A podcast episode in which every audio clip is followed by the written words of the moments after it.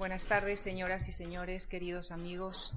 Muchísimas gracias por acompañarnos esta tarde en la que continuamos este ciclo dedicado a la Guerra de la Independencia con la tercera conferencia que será desarrollada por el académico don Hugo O'Donnell, a quien agradecemos muy de veras su colaboración con nuestras actividades culturales.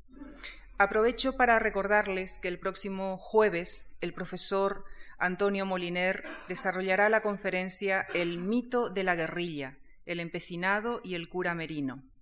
El martes 11 de marzo, Manuel Moreno Alonso hablará de José I y los afrancesados. Y el jueves 13 de marzo, en la conferencia de clausura, el coordinador de este ciclo, el profesor Ricardo García Cárcel, hablará de El sueño de la nación indomable.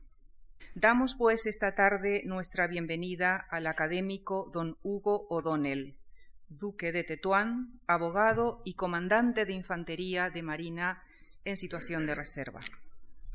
Autor de una docena de libros históricos y de centenares de artículos publicados en revistas especializadas nacionales y extranjeras. Su último libro, La campaña de Trafalgar, Tres Naciones en pugna por el dominio del mar, fue finalista al Premio Nacional de Historia de 2006. Académico de número de la Real Academia de la Historia y correspondiente de las de otros 16 países, es además académico de número de la Real Academia Matritense de Heráldica y Genealogía y miembro electo de la Royal Historical Society del Reino Unido. Es además miembro del Comité Ejecutivo de la, International, de la International Commission for Military History y representante de España en la misma, vicepresidente de la Comisión Española de Historia Militar y miembro del patronato del Museo Naval. Su trabajo de investigación ha recibido diversos galardones, como el Premio Virgen del Carmen en dos ocasiones. En el año 2000 fue Premio Nacional de Historia y en el año 2005 ha sido distinguido por Su Majestad el Rey con el Premio Santa Cruz de Marcenado, galardón quinquenal que se otorga a la mejor trayectoria como historiador en el ámbito de las Fuerzas Armadas.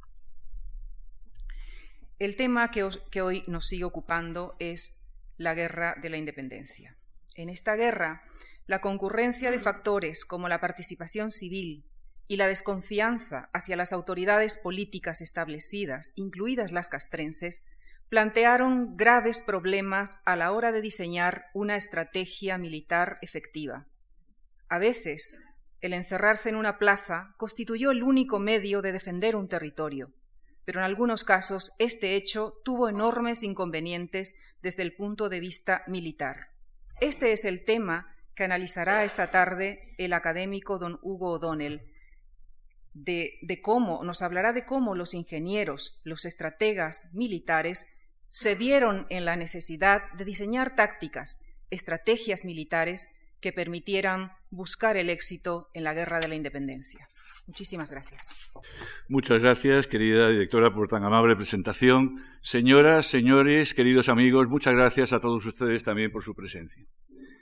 Cuando Ricardo García Cárcel, él nos estará oyendo o nos oirá eh, posteriormente, está en Barcelona, como saben, requirió mi asistencia para esto, este ciclo sobre la guerra de independencia, me asignó el tema, que fue este de los sitios y el ejército español que es algo de lo que todos, incluso yo mismo, pues sabemos algo, pero sabemos algo principalmente del aspecto más épico, que es el más, el más conocido, y algo de lo que obligadamente tengo que dar por, por más sabido para centrarme en, otras cosas que pienso que son de mayor relevancia porque se han dicho mucho menos y que son imprescindibles desde mi punto de vista para conocer este fenómeno y esta forma de actuar, esta forma de actuar táctica de la cual tanto hemos oído y sobre la cual tantas opiniones se han cruzado en el panorama de la historiografía.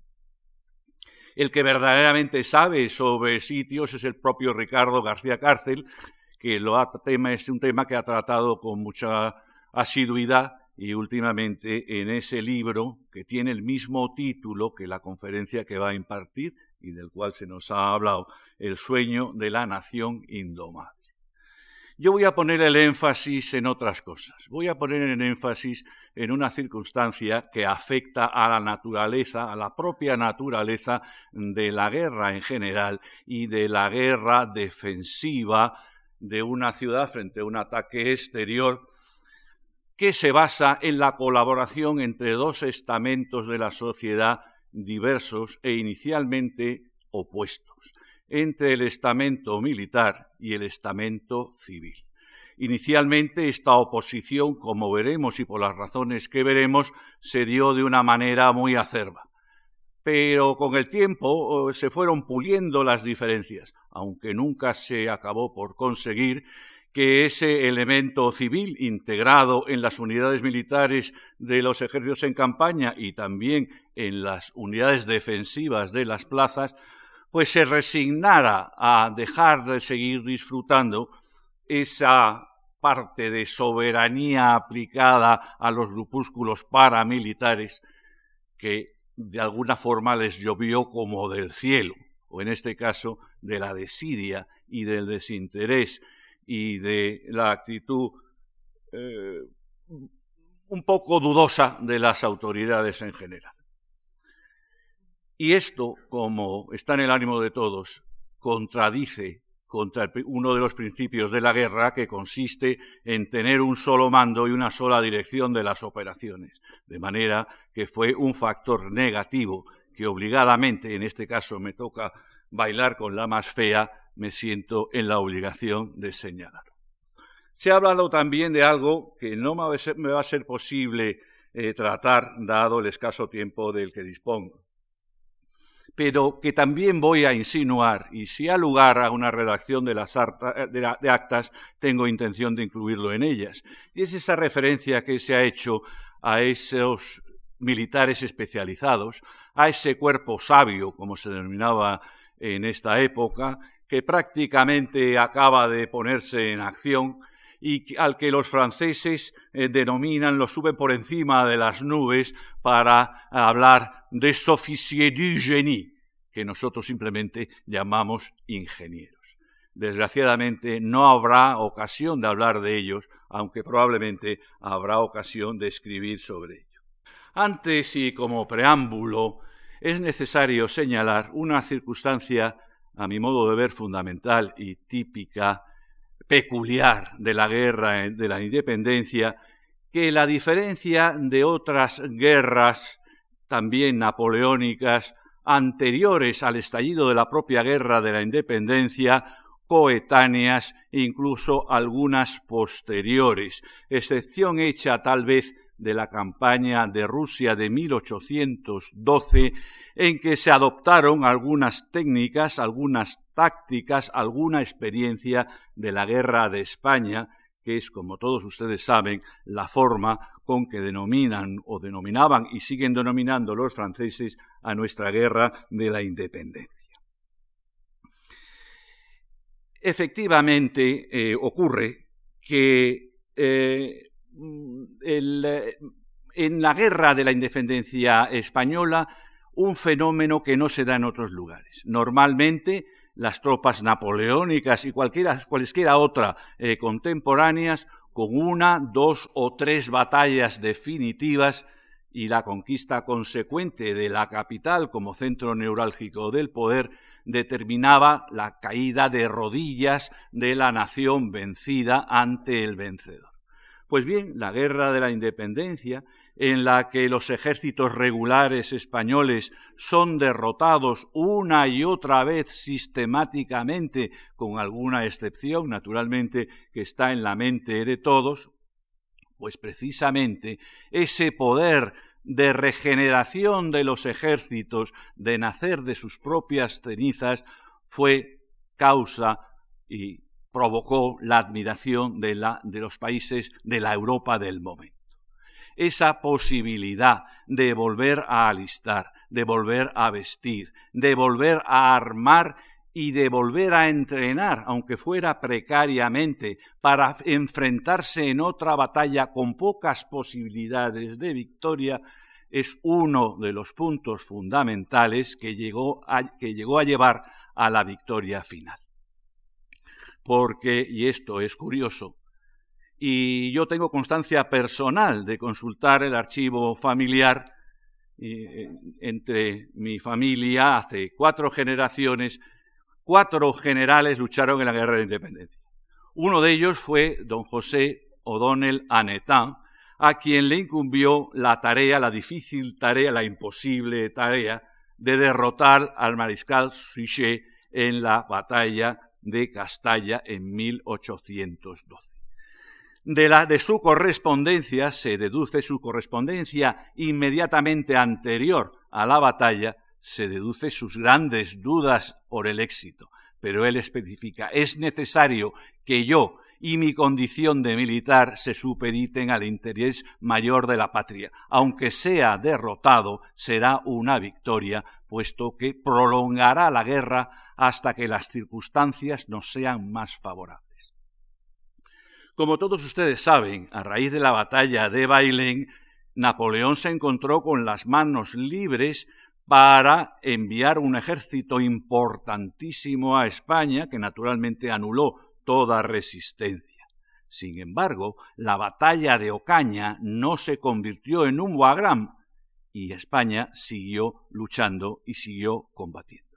Y este mérito incontestable, este mérito absoluto, hay que atribuirlo a una logística militar, a una administración militar y a un esfuerzo también político encaminado, aunque no exclusivamente, pero encaminado principalmente al esfuerzo de guerra. Y poco tiempo después de la batalla, de la derrota de Castalla, empezarían a descubrirse y a aparecer las el lado positivo. Napoleón se encontraría comprometido en otros frentes, tendría que preparar la Grande Armée contra Rusia y a la larga se acabaría consiguiendo la victoria compartida, pero victoria eh, final. Este fenómeno que se aplica a los ejércitos en campaña Mutatis mudandis también se puede aplicar a las ciudades asediadas. Es un fenómeno que se da por todas partes, que mientras que hay tropas de guarnición francesas, las ciudades permanecen en calma y en cuanto estas tropas desaparecen, mayoritariamente las ciudades, los núcleos urbanos pasan al bando patriota. Y esto que a nosotros nos puede parecer obvio fue causa de sorpresa para ese rey, pues un tanto iluso, bien intencionado, como fue el autodenominado Joseph I Napoleón, o Joseph I Bonaparte, que pensó que con la panacea general de una constitución de talante liberal y un gobierno benefactor del pueblo podría tener un apoyo popular del cual carecía. Tuvo que ser su hermano, que gustaba mucho de, corregir la labor política de José, quien con mayor visión y haciendo una comparación un tanto torticera con el pueblo árabe del cual él se creía gran conocedor a raíz de su campaña de Egipto, comparó al pueblo español en esta supuesta veleidad y en este supuesto cambio de bando a ese pueblo, esos pueblos árabes que él llegó a conocer. Y para apearle de su burro, le escribió poco tiempo después de la batalla de Bailén desde San Cloud, en septiembre de 1808, las siguientes palabras. Si vous pensiez que le peuple reste dans le devoir par bon esprit, vous vous tromperiez. S'il ne se révolte pas, ce n'est pas faute de bonne volonté, c'est qu'ils n'osent pas. Tenez cela pour certain. Este fenómeno de irreductibilidad nacional se basa en dos eh, situaciones o en dos puntos fundamentales desde mi punto de vista. En primer lugar, se debe a esa atomización del poder, consecuencia no tanto de la desaparición del gobierno del antiguo régimen, que había demostrado su falta de visión, que se había entregado en cuerpo y alma a un supuesto aliado sin prever la alternativa de que pudiera eh, resultar eh, alevoso y pudiera tener otras intenciones diferentes a las declaradas, y desde luego a esa suspicacia hacia las autoridades que lo habían permitido, tanto las, las altas esferas como las esferas intermedias. Y a otra circunstancia también que nos debe llenar de orgullo, y es esa irreductibilidad nacional es ese deseo desesperado, incluso en los peores momentos en los que no se atisba ninguna posibilidad de victoria, de continuar la guerra hasta la muerte, continuar la guerra hasta la destrucción o el aniquilamiento si esto fuera necesario. Y este es otro de los aspectos novedosos de la guerra de la independencia. El eslogan eh, guerra a muerte o guerra o muerte surge con la guerra de independencia y otros eh, grupúsculos, otras facciones, otros partidos, eh, probablemente los más virulentos, pues también lo adoptarán en nuestros días. Napoleón Bonaparte pensó también en algún momento, no teniendo en cuenta esta realidad que estamos señalando, que el rey José podría haber o pudiera haber llegado a algún acuerdo con un grupo de la población más numeroso que los propios juramentados o los propios afrancesados de Madrid. Sin embargo, esta circunstancia no pudo tener lugar y no pudo darse esta entente cordiale con la que hubiera podido contar por lo menos con un sector de la población con el que nunca contó.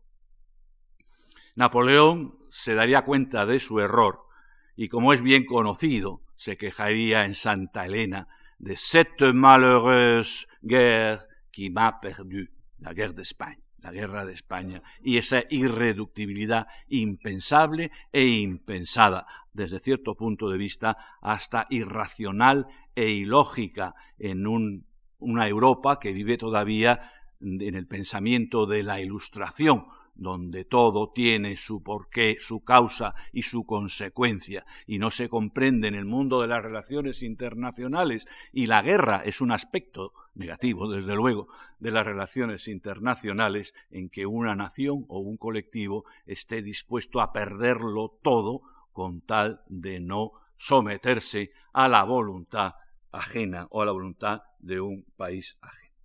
Esto lo ha entendido muy bien un tratadista reciente como es Ronald Fraser, que habla eh, de un levantamiento nacional. En realidad eh, es el traductor el que habla de un levantamiento nacional. La traducción correcta, aunque probablemente no sería políticamente correcta, sería la de un movimiento nacional. Por razones obvias se eligió el la denominación de levantamiento nacional. A, a, lo largo de la guerra de la independencia, como sucede en todas las guerras de invasión, determinados núcleos urbanos y desde luego las plazas fuertes se convierten en objetivos militares. Tenemos que distinguir entre unos y otras. los núcleos urbanos son ciudades que se aprestan para, para sufrir un asedio, para sufrir un sitio, mientras que las plazas militares tienen esa condición desde que son eh, construidas de serlo, y de hecho obedecen a un criterio y a un baremo, plazas de primera, segunda y demás categorías, de acuerdo con su condición estratégica y con su preparación para la defensa. España disponía en este momento de magníficas plazas, sobre todo las orientadas hacia la amenaza principal. La amenaza principal, desde que estalla la Revolución Francesa, no es otra que el, norte. Y en el norte se aprestan plazas más antiguas para la defensa y se crean otras nuevas. Hay plazas magníficas, como son, desde luego, lo es Figueras, también lo es Jaca. Jaca, que aunque es una fortaleza del siglo XVI, está preparada para una guerra moderna, ha sido fortificada a la moderna. Y también Hostalrich, o también Rosas y otras más. Pero tenemos que tener en cuenta también que geográficamente España linda con Francia, pero también linda con Portugal.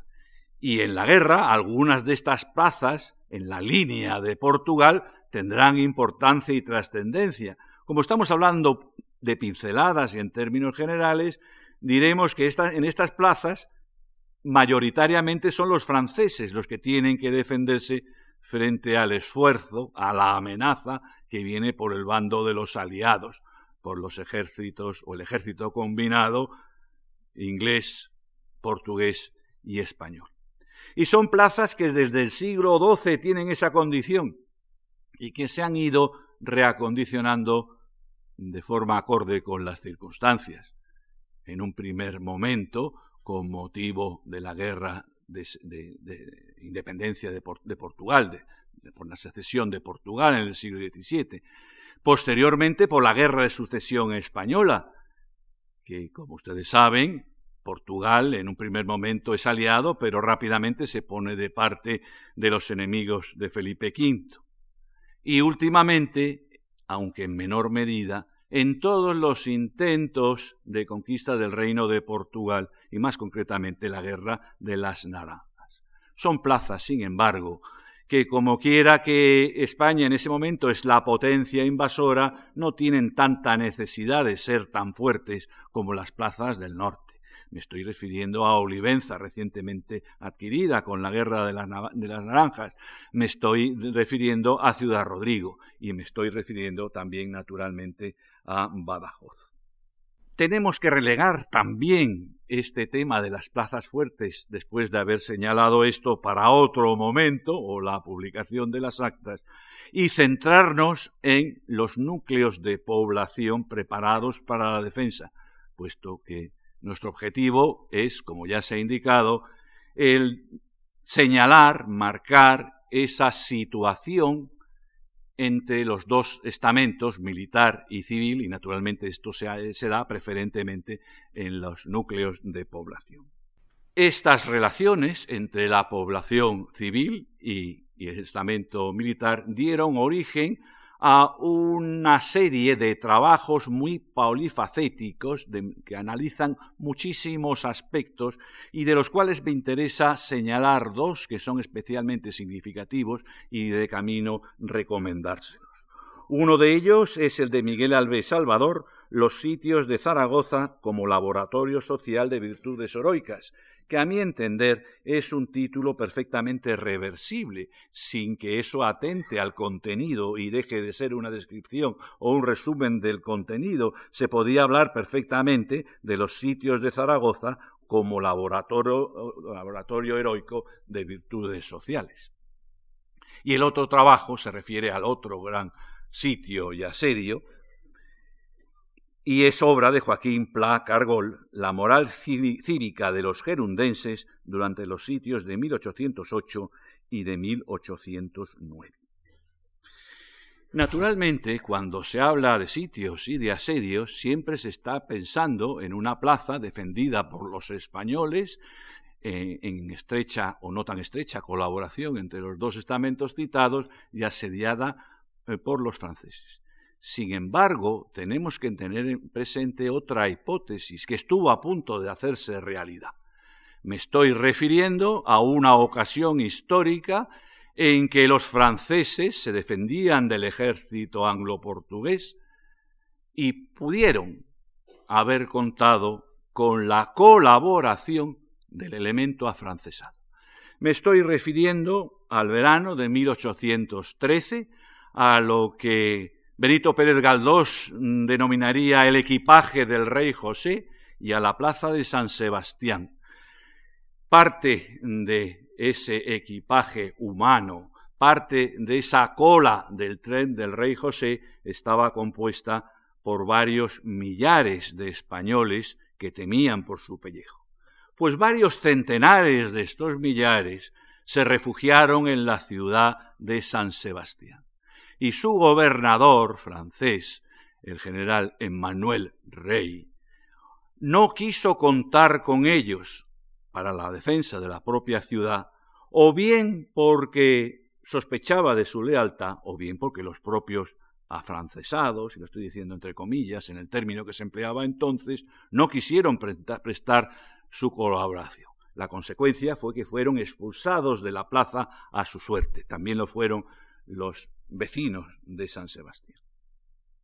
Y esta fue una situación en que se pudo haber hablado de una colaboración con los franceses. Insisto en que no hubo lugar para ello.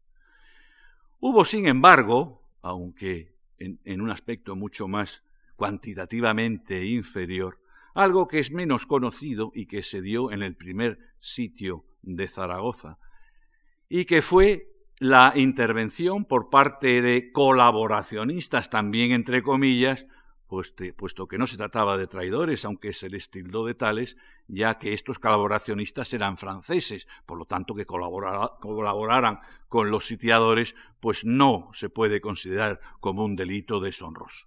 Me estoy refiriendo a ese grupo dentro del entorno del servicio del general Guglielmi, que fue al que sustituyó el general Palafox para en ocasión de la defensa de Zaragoza, y que se dedicaron hasta que fueron sorprendidos y ejecutados en agosto de 1808 por este motivo, se trataba de cocineros y de, pinches de la cocina del general, y se dedicaban a avisar a los artilleros para que apuntaran su artillería de sitio de tiro tenso con cohetes de aviso en las zonas más vulnerables de la ciudad. Como todos ustedes saben también, porque son cosas conocidas, quizás son los aspectos los que no son conocidos, las generalidades lo son. En el plan napoleónico estaba ocupar territorialmente España para cambiar, para hacer de España una colonia política, por lo menos, del imperio francés y de sus proyectos. Y para ello se precisaba conquistar o ocupar las plazas militares para consecuentemente ocupar también el terreno. Naturalmente esto no se podía manifestar y cuanto más tardaran los españoles en darse cuenta que tardaron demasiado, pues mejor. De manera que ocurre que mm, con la socapa, conocida también, de contribuir al esfuerzo de guerra para proceder a la tripartición de Portugal. En virtud del Tratado de San Ildefonso, las tropas francesas tenían que cruzar España. No era ese el deseo del gobierno español. Ya lo había sido, sí, el deseo del gobierno francés con motivo de la Guerra de las Naranjas. Godoy en aquella ocasión había estado hábil y sospechando que los franceses podían aprovechar esa circunstancia, se negó a recibir apoyo de las tropas francesas y venció a Portugal en la poca medida que se quiso vencerla exclusivamente con tropas españolas. En esta ocasión no pudo ser así. Napoleón impuso su criterio y la disculpa de meter tropas en territorio español era la de dirigirse a Portugal. Todo esto es bien sabido. También es bien sabido que determinadas plazas y todas las autoridades militares debían mm, proporcionar toda clase de auxilios a estas tropas supuestamente en ruta y en etapa. Y ocurre que en época, en momento tan temprano como es febrero de 1808, tan temprano, pero también tan alejado del 2 de mayo de 1808. El pueblo de Madrid, el 2 de mayo de 1808, ya había tenido que tragar todas estas circunstancias, todas estas toma de plaza por parte de los franceses cuando, los, cuando efectivamente se sublevó y siendo la chispa, tal vez a veces las chispas no son por los motivos más importantes, sino pues un motivo menos trascendente, pero no cabe duda que tenían el conocimiento de todas estas circunstancias, que a mí me gusta denominar los sitios que pudieron haber sido y nunca fueron, puesto que los ingleses y los franceses se adelantaron y tomaron estas plazas fuertes. La primera oportunidad que tuvieron fue en Pamplona. Me estoy refiriendo a la ciudadela de Pamplona, porque la ciudad de Pamplona estaba abierta para ser una de las etapas eh, principales eh, del ejército francés. Como interesaba el general d'Armagnac, tenía instrucciones concretas de ocupar la ciudadela para hacerse con todo el reino de Navarra, pues se valieron de uno de los múltiples y viles sistemas engañosos para ocuparla. El sistema fue el que en un día de gran nevada en, la ciudad de Navarra, pues eh, un grupo inicialmente pequeño de soldados franceses supuestamente de paseo, se dedicaron a tirarse bolas de nieve delante de la guardia del principal de la fortaleza. Ese grupo se fue haciendo cada vez mayor, mientras que otro grupo, que diríamos, diríamos de operaciones especiales y debidamente oculto, eh, se preparaba para aprovecharse de la situación. Conforme se fueron acercando los franceses y aumentando el griterío y el holgorio, la guardia principal les dio el alto, un alto inaudible, porque no deseaba ser oído. Como eran amigos y aliados, no se quiso recurrir a lo que está obligado el centinela ayer y hoy, a hacer fuego si se entra en la distancia y no se respeta el alto. Fueron desarmados y la unidad francesa preparada ocupó la ciudadela de Navarra. Las autoridades y el gobierno español protestaron, se, les contestó muy amablemente, pero la fortaleza naturalmente no fue devuelta. Pero el siguiente paso fue todavía más sorprendente y también más osado. Napoleón ya había hablado de esas deux très belles forteresses qui dominent la cité de Barcelona. Ya les había echado el ojo a la ciudadela y a Montjuich. De manera que aunque la mayor parte de las tropas francesas habían pasado, habían cruzado la frontera por Endaya, otras lo hicieron por el Pirineo Leridano y concretamente eh, se presentaron ante Barcelona concretamente el general Dijesma, ante la sorpresa del eh, jefe español, conde de Ezpeleta. Al preguntarle al general francés que qué demonios, y perdonen ustedes la expresión, hacían estas tropas francesas cuando el camino de paz a Portugal es al oeste y no tan al este, se les respondió y fue aceptado eh, cándidamente la respuesta en que las tropas francesas venían a ayudar a España en todo lo que se les se necesitase y que abajo, al sur, estaba todavía Gibraltar en manos del enemigo común y que el general pretendía bordear, aunque tardaran un poco más, bordear todo el litoral levantino español, pasarse por Cádiz y luego atacar Gibraltar. Esta respuesta fue admitida como buena, se tenían instrucciones naturalmente del gobierno, y cayó la, eh, la ciudadela, en circunstancias también, una ciudadela magníficamente construida, dificilísima de ser atacada y conquistada, salvo por el engaño. Y de nuevo se produce una situación de engaño. Las autoridades francesas invitan al gobernador de la ciudadela a que pase revista a sus echan el portalón, bajan los oficiales españoles y ese, ese coladero es aprovechado una vez más. Monjuich, por lo menos, se resistió en papeles. Lo mandaba Álvarez de Castro, que luego defenderá a Gerona, que se negó porque ya no, se, no entraba dentro de la lógica que quisieran ocupar también Monjuich. ¿Para qué? Para recuperar Gibraltar era absolutamente ilógico. Sin embargo, fue desposeído del mando por el conde de Ezpeleta, que tenía órdenes superiores. Pero es que ocurre que en la fortaleza de Figueras, fortaleza estimada como inatacable, sucede tres cuartos de lo mismo que ha sucedido en Pamplona.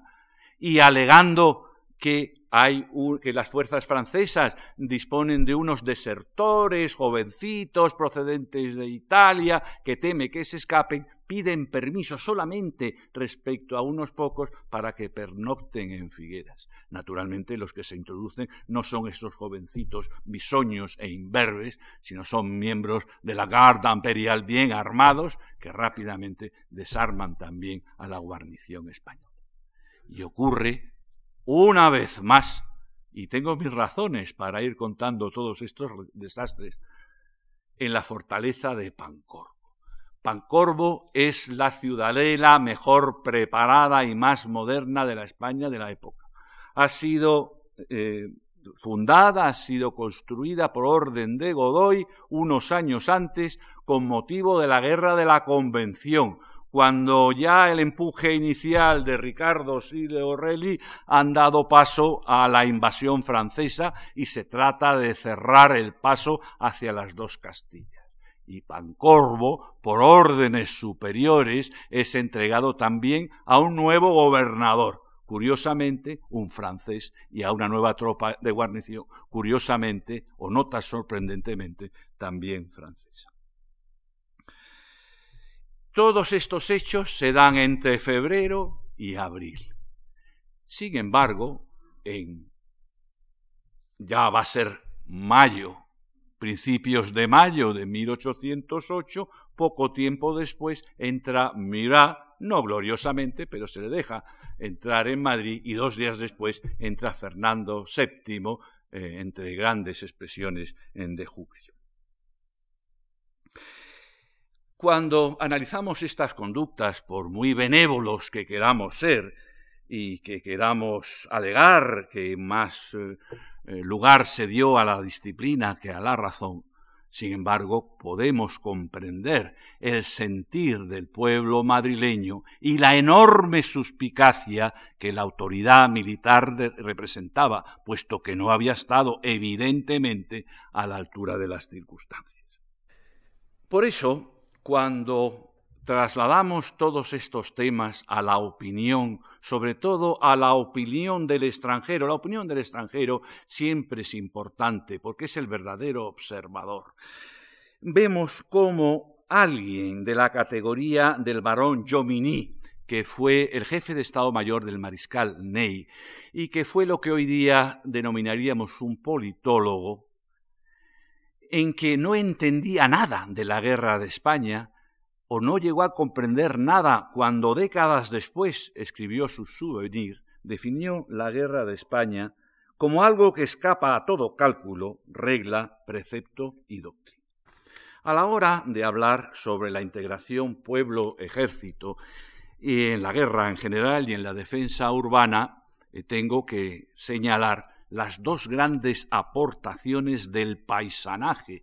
Y utilizo esta denominación de paisanaje porque me parece muy explícita, es una expresión más de época que de la época actual, y que en términos generales engloba no solamente al elemento civil, sino a título personal a numerosísimos militares que en muchas ocasiones encabezan esos movimientos de reacción, pero no a la institución militar uno de los aspectos positivos determinantes a favor del estamento civil.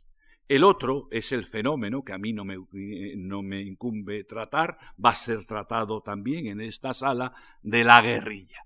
Esa guerrilla que es otra de las grandes innovaciones en la táctica y en las batallas y en la guerra de la guerra de España. Esa guerrilla que con un término muy genérico incluye unas agrupaciones, en cualquier caso, de civiles militarizados, más o menos militarizados, y en, en todo caso armados, que hacen la guerra por su cuenta. La gran aportación de la guerrilla es, desde el punto de vista militar, y hay que valorarlo, pues efectivamente esa misión de inquietar al enemigo, esa misión de permanecer en terreno desocupado por las tropas regulares españolas, que a partir del año 12 podemos hablar, y de hecho se denominan ejércitos nacionales, y esa posibilidad que no se ha valorado suficientemente y que empieza a valorarse de obtener información en el terreno que luego va a ser útil, a veces desperdiciada, por los ejércitos regulares. dos aspectos importantes. Este último de la guerrilla, sin que eh, tampoco debemos olvidar, como señaló en su día el general y académico Gómez Arteche, que respecto a las mejores hay poco que decir, pero también existen esas guerrillas que se parecen mucho más a un grupo de bandoleros, respecto a las cuales el general hablaba de el peligro o lo que llevaban dentro de peligro y que se vería de peligro para la unión eh, la unión cívica para la unión de todo el pueblo español y que sería nuestra tragedia durante todo el siglo XIX. El general Gómez Arteche llegaría a decir, cuando no tengan enemigo a quien combatir, reñirán hasta despedazarse unos a otros. Esto empieza, desde el punto de vista de la gran independencia, a no ser tan claro a partir de la creación de la Junta Central de Aranjuez en septiembre de 1808. Pero no será hasta la creación del Estado Mayor cuando empiece a coordinarse los esfuerzos también de la guerrilla, ese Estado Mayor que se, que se crea precisamente por eso y se pone ah, bajo la dirección y órdenes del teniente general don Joaquín Blake. Hay quien habla de que habrá que esperar no ya al año 10, sino al año 12, momento en que se produce la unificación del mando bajo Wellington, cuando efectivamente empiezan a coordinarse los efectos de las tropas regulares y los efectos de las guerrillas, y empiezan a integrarse, conforme las tropas nacionales van avanzando, las guerrillas en los propios cuerpos de ejército. Vamos a analizar eh, el aspecto positivo y el aspecto negativo, el aspecto positivo prácticamente lo hemos dicho, de esa integración en, los ejércitos en campaña del elemento civil para seguir con el tema que más nos importa de dentro de las ciudades atacadas. La integración de partidas, de, de somatenes y de voluntarios en los cuerpos de ejército no fue del agrado de una parte ni de la otra. Por una parte, las guerrillas perdieron lo que más valoraban, que era esa parte de soberanía que consiste en hacer lo que les venía en gana y actuar de acuerdo con sus deseos y o con sus intereses localistas o personales que existieron. Y por otro lado, cuando se lee la documentación de los generales jefes de los cuerpos de ejército, se ven con cuán desagrado y obligación tenían que integrar estas unidades en las suyas propias, con todo lo que significaba de falta de disciplina, falta de organización, escándalo para sus propias tropas que trataban de adiestrar lo mejor posible. Este fenómeno se da tanto, sobre todo en el ejército de operaciones de la derecha, que se producen unas deserciones entre las tropas regulares que tratan de imitar o prefieren o les divierte más integrarse en una guerrilla. Yo pienso que efectivamente debía ser una situación mucho más divertida que la de someterse a la disciplina militar. Y es un militar quien les está hablando. Pero efectivamente este fenómeno se da. Se producen las deserciones en masa y se recurre a un sistema buenista que resulta el peor de todos, que es conceder indulto tras indulto a un delito de deserción ante el enemigo que entonces ayer y hoy pues merece la pena de muerte. Eh, yo he llegado a constatar indultos particulares hechos en nombre del rey. El rey no se enteraba nada, por supuesto, está en Valensay. Hasta cuatro veces consecutivas a un mismo individuo. Naturalmente, el ejemplo del, del estamento civil en este caso pues es francamente negativo. Pero trasladémonos al asunto que nos reúne hoy, a la relación dentro de las ciudades sitiadas, de la, a la participación de la milicia urbana dentro de la defensa general.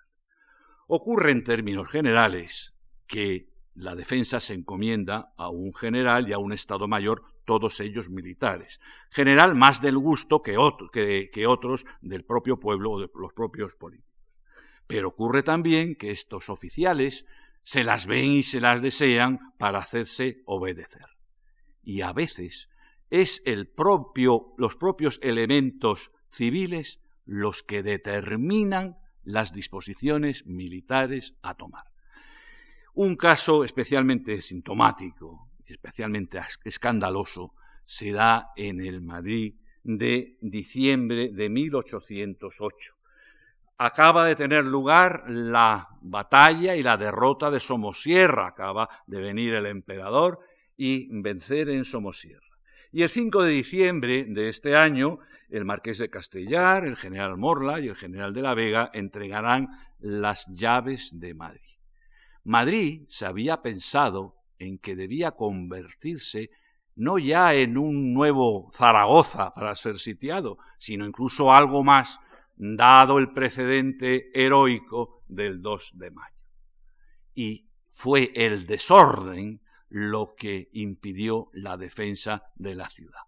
Puede hablarse de un sitio, de un sitio efímero, de días de duración, que se rindió hasta a, la primera canonade, como hablan los franceses, porque me voy a basar en, fuentes eh, francesas, por el desorden y porque fue no ya el pueblo de Madrid, sino el populacho de Madrid el que tomó las riendas de la ciudad y duró bien poco la defensa.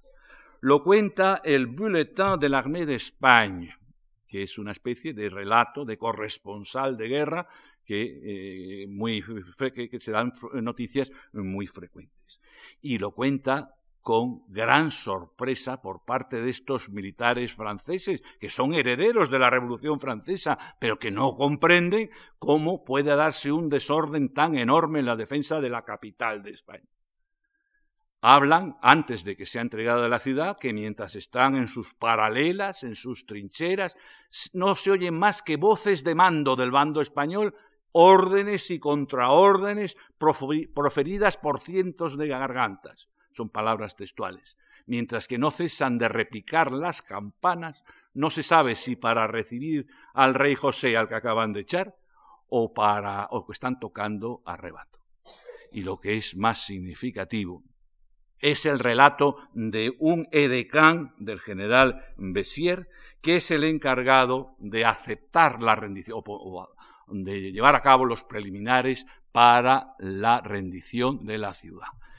Este edecán cuenta eh, concretamente que aparece del lado español un general, un general de corps d'armée, como él dice, no especifica a cuál, rodeado de 30 civiles de aspecto patibular y que a la hora de establecer eh, las, las cláusulas de la rendición, pues al general simplemente se le apabulla y unos y otros acaban aceptándolas naturalmente porque no se ponen de acuerdo acaban aceptando las condiciones leoninas, es decir, rendición sin condiciones del bando francés. El edecán de Bessières lo dice así. Un général de troupes de ligne parit aux avant-postes pour répondre à la sommation du duc d'Istrie. Il était accompagné et surveillé par trente hommes du peuple dont le costume Resulta que no era una excepción Madrid, solía ser lo habitual, este, este compartimiento del poder. Lorsqu'il élevait la voix, ses paroles étaient dictées par les misérables qui les surveillaient. Naturalmente, esta situación tan extrema se dio en Madrid. Pero si vemos incluso en los sitios más honorables, como fue el de Zaragoza, siempre hay algo de esto. En el sitio de Zaragoza, que tuvo lugar en unas relaciones bastante cordiales por comparación entre los estamentos militar y civil, ocurrió que la Junta de Defensa del primer sitio asignó los puestos más conflictivos, más estratégicos, al mando de militares beneméritos y de valor probado, que en más de la mitad no fueron aceptados por el conjunto de paisanos y militares que tenían que, defender estos puestos. Esta situación llevaría a límites inconcebibles, por ejemplo, en Valencia, en que la Junta de Defensa no pudo evitar la masacre de residentes franceses, que nada tenían, ninguna connotación tenían, sino todo lo contrario, porque se, se, trataba de emigrados, ni con la Revolución Francesa, ni con ese imperio que acababa de crear Napoleón, y de cuyas familias o cuyas familias habían aportado y llegarían a aportar generales de renombre al ejército español y que sin embargo las autoridades militares ni tampoco las civiles eh, pudieron evitar.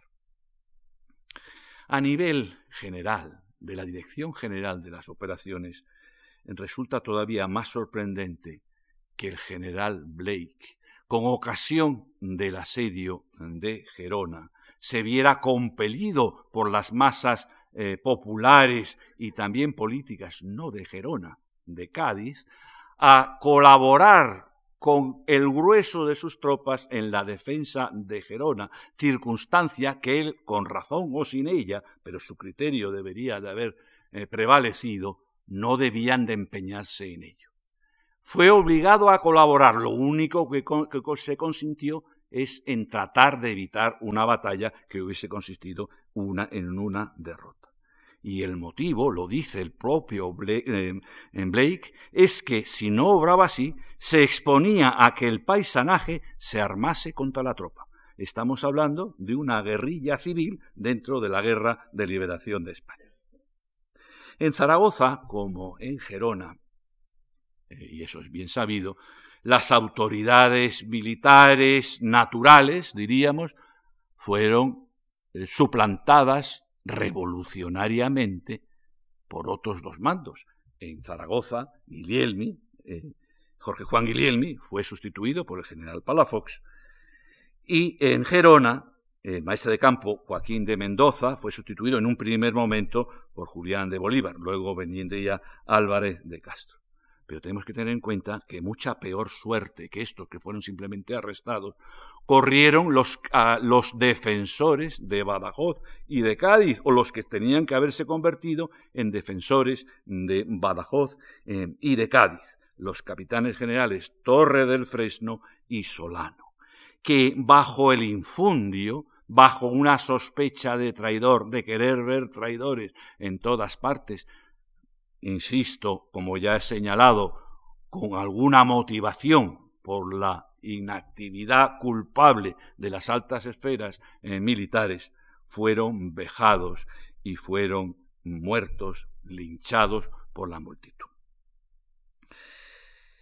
En Valencia, de nuevo, ocurrió otro fenómeno menos cruento, afortunadamente, pero no menos significativo. Y es que las autoridades encargadas de la defensa, para hacerse obedecer, tuvieron que valerse de un franciscano, el padre rico, sería célebre, que era el único al que las masas obedecían o podían tener cierto respeto. Fue también aquí en Valencia donde recoge, lo recoge eh, Fraser, en que un pobre artillero, visto por un grupo de ciudadanos que rellenaba el ánima de su cañón con estopa, se dio el grito de sabotaje y fue también linchado, cuando el artillero lo único que estaba haciendo es algo reglamentariamente previsto, cuando un arma de este tipo tiene que ser trasladada de un sitio a otro para que no sufra el ánima del cañón. Víctor Hugo, que vivió en su niñez en, Madrid, no en vano era el hijo del general Leopold Hugo, que estaba a las órdenes directas de Joseph I, porque le había encargado nada más ni menos, evidentemente era un iluso, atrapar al empecinado. Bien sabido es que no lo, no lo consiguió. Pues bien, Víctor Hugo guardó muchos recuerdos. En la personalidad de Víctor Hugo eh, hay mucho recuerdo de esa guerra de España que él vivió. Moi je me croyais un homme étant un pays conquis. Florence Delay, el ilustre sillón décimo de la Académie Française, eh, analizó una frase famosa de Víctor Hugo dedicada al pueblo español con ocasión del triunfo de la Gloriosa, estoy hablando de 1868. Pero en opinión de la Academia Francesa, pensando en la guerra de España, esa terrible frase dedicada al pueblo español.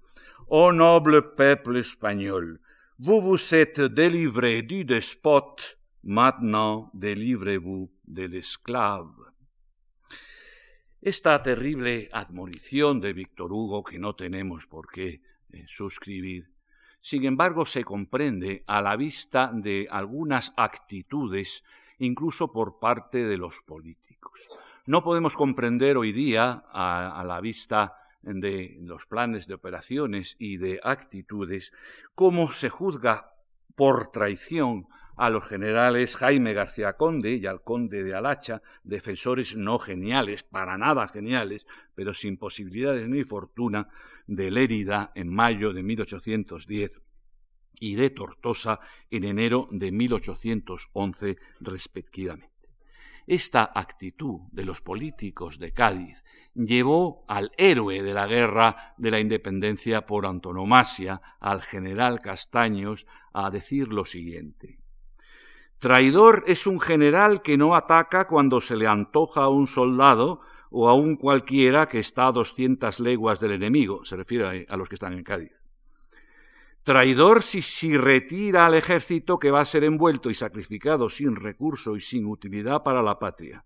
Y traidores todos los jefes si por desgracia se pierde una acción. La verdad es que el gobierno de Cádiz, más atento a la política que a la justicia, muchas veces no hizo justicia a esos militares, que para valorar ambos puntos de vista y que ustedes saquen sus conclusiones, he querido subrayar también sus defectos. Y para que no se queden con el mal sabor de boca, insisto en que muy a mi pesar Mm, he tenido que subrayar estos aspectos negativos de las defensas de las ciudades, señalaré que Zaragoza, pese a ese detalle que he tenido que señalar, fue un ejemplo modélico de colaboración. Tan es así que el general Suchet, una vez más, eh, cita a Zaragoza desde el punto de vista de un militar como sitio memorable sin que exista otro eh, semejante. Y en Gerona, y en eso algo también tuvo que ver mi familia, otro hermano de José, eh, en este caso mi cuarto abuelo, Carlos O'Donnell Daneta, tuvo el honor y la gloria de organizar las columnas, organizar las compañías de milicias que ayudaron a resistir eh, el sitio durante el tiempo que se resistió. Y también en Ciudad Rodrigo, por citar el frente portugués. Ciudad Rodrigo resistió los ataques de Masena y de Ney en el verano de 1810 y fue un observador extranjero, fue un capellán del ejército británico el que hizo la loa de las tropas de milicias. Buena tropa, jóvenes atléticos y bien pertrechados, con espadas toledanas y fusiles naturalmente ingleses. Y como no quiero desaprovechar, y termino, esta oportunidad para dar mi opinión sobre una polémica que dura ya dos, dos siglos, sobre si la guerra de la independencia fue una auténtica revolución o no, señalaré que del bando más radical entre los liberales y me estoy refiriendo al conde de Toreno, decididamente se consideró como una revolución en todo el sentido de la palabra. Él escribió ese magnífico compendio de la guerra como historia del levantamiento, guerra y revolución de España. Como revolución le llama también el agustino Fray Manuel Salmón, el maestro Salmón, maestro sí, pero de nivelistas, en mi opinión y también Álvaro Flores Estrada y Ollán eh. En nuestra opinión, la reacción popular tuvo la forma de la revolución y en muchos casos tuvo la forma del régimen del terror de 1793 que veía un ennemi du peuple en cualquier ciudadano iba a decir que llevara corbata. Inevitablemente me vienen otras ideas históricas de la historia de España a, la memoria. Efectivamente, eh, fue una revolución en la manera de ser. El general almirante, José Almirante Torroella, habla de que no fue una guerra, fue una explosión y rechaza por su propia índole toda idea de plan preconcebido, de ejecución metódica, de resultado probable. Por lo tanto, no fue una revolución política en absoluto. Eso es lo que pretendieron entonces y se sigue pretendiendo ahora, decir que el pueblo español se levantó en armas para dotarse de una constitución.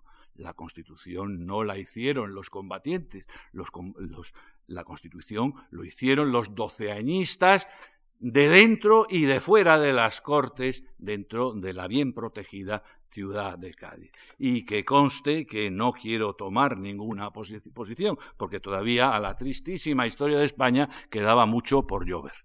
Muchas gracias, señoras y señores, por su atención.